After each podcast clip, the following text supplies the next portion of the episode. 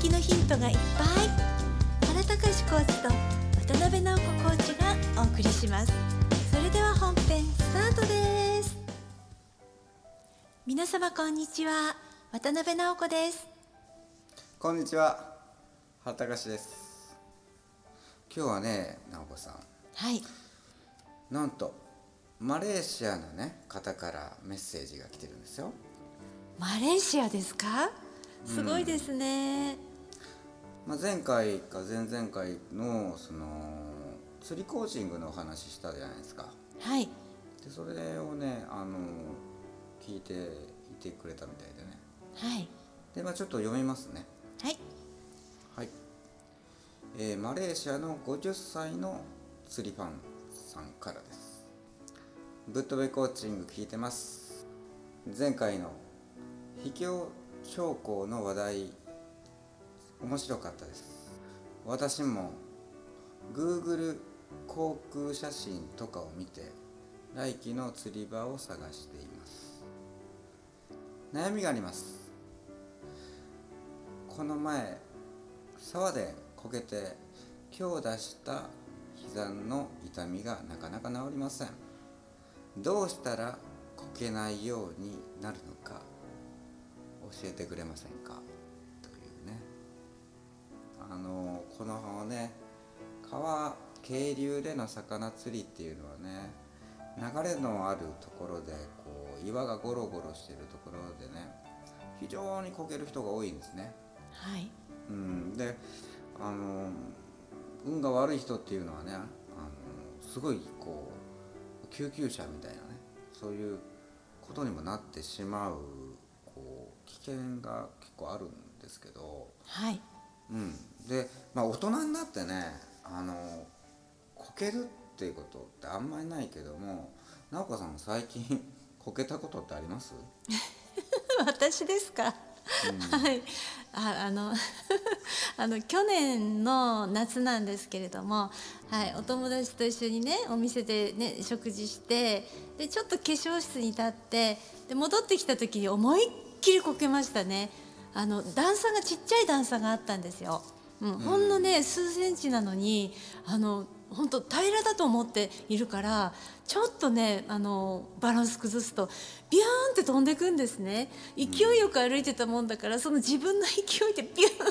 て水平に飛んだんですよ飛んだっていうか転んだんですよね、はい、うん、見事に転びましたはいうん、であのーそうねたまにやっぱあるねなるね、うん、でねその思い込みっていうのはすごくやっぱあったよね今の話もそうやけどはいねそうですねねあったね今あの大丈夫と思ったのにっていうねはいで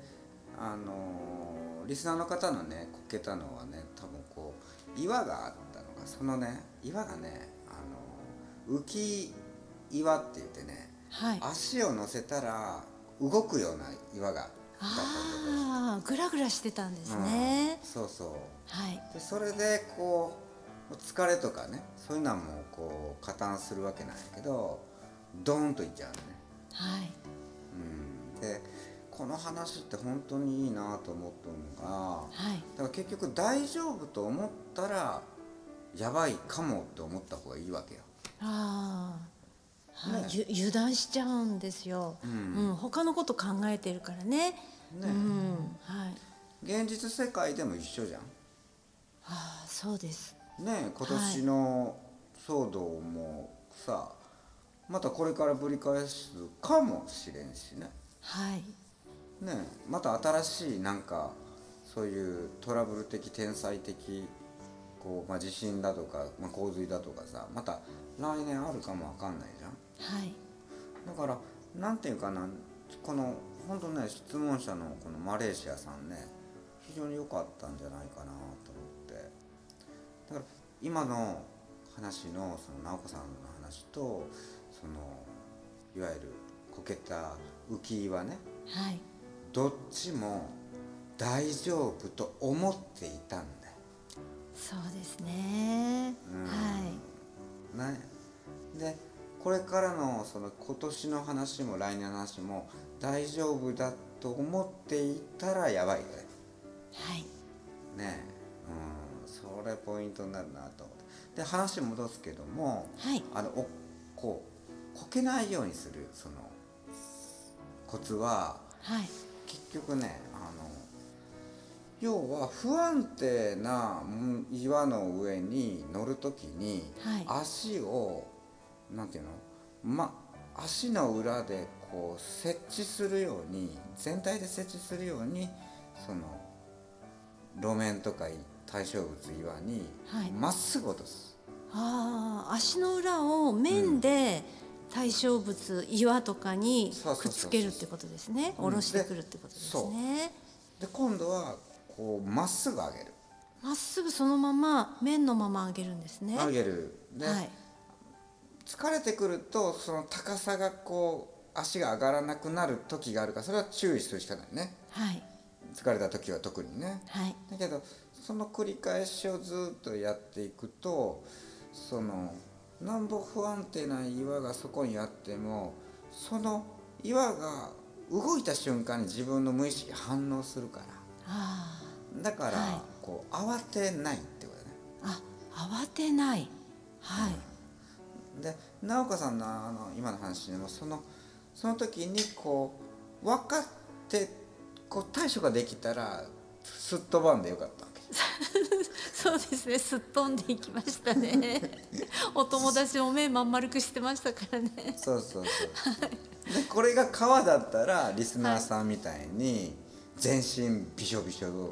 げ全水没になるわけ、はいはいな携帯電話が濡れたとかさなんか、はいい、なんかいろんなまあ防水じゃないカメラとかさはいもうてんてんやわんやになるわけよはうわ大大変だ大い変やんそだうっでてすなるわけねねはいうん、でそういうふうになっていくこう二次災害大、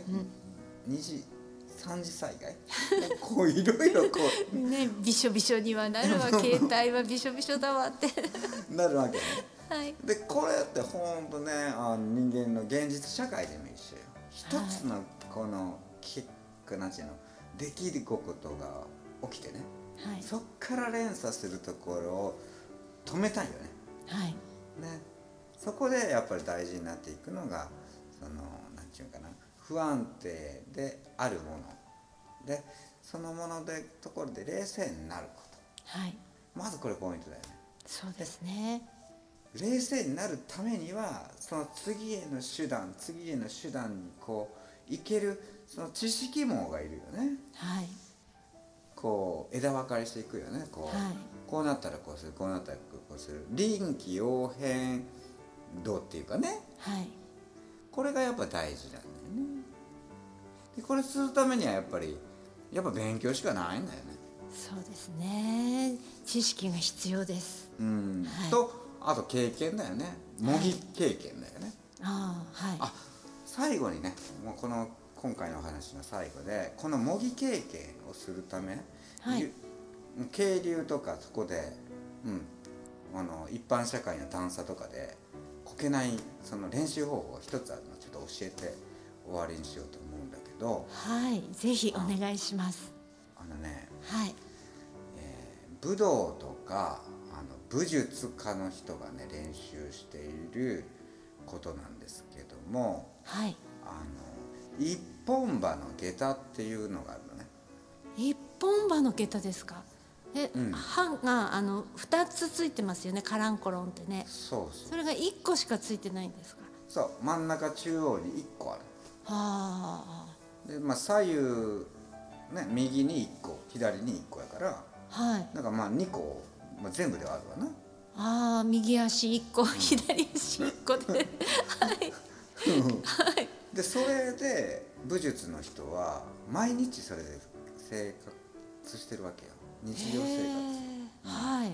なんか常にこうバランス取ってる感じであでそうすると体の体幹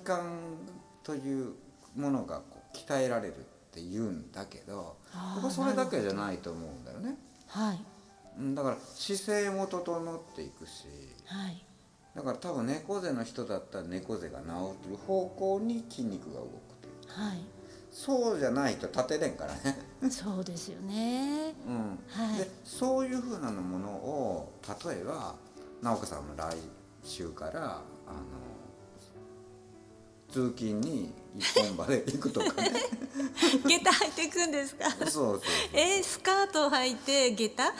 下駄、うん、それで行くとかそれでそれかこう、うん、職場でそういうオフィスだったらオフィスは下駄とかね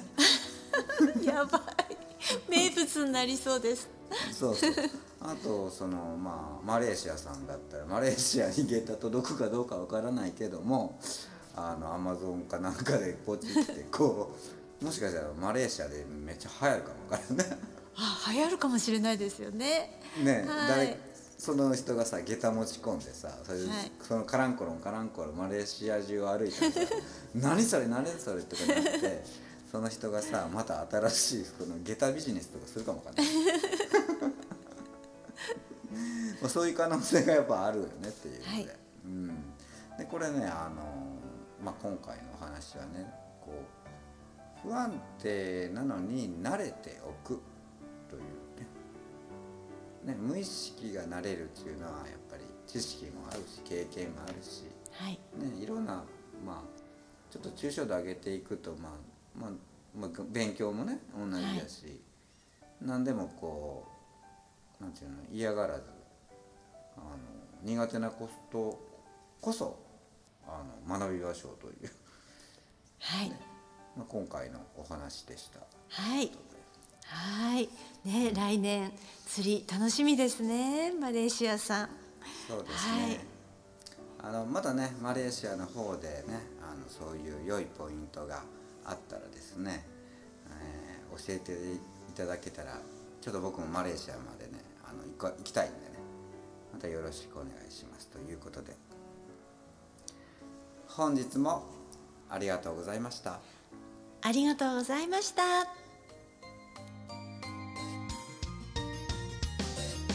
浜辺知識コーチング認定コーチ2人がお送りする「ぶーっとべコーチング」今日のお話はいかがでしたかひらめきのヒント見つかりましたか質問のある方は説明書きにあるメールアドレスにどうぞでは次回もお楽しみに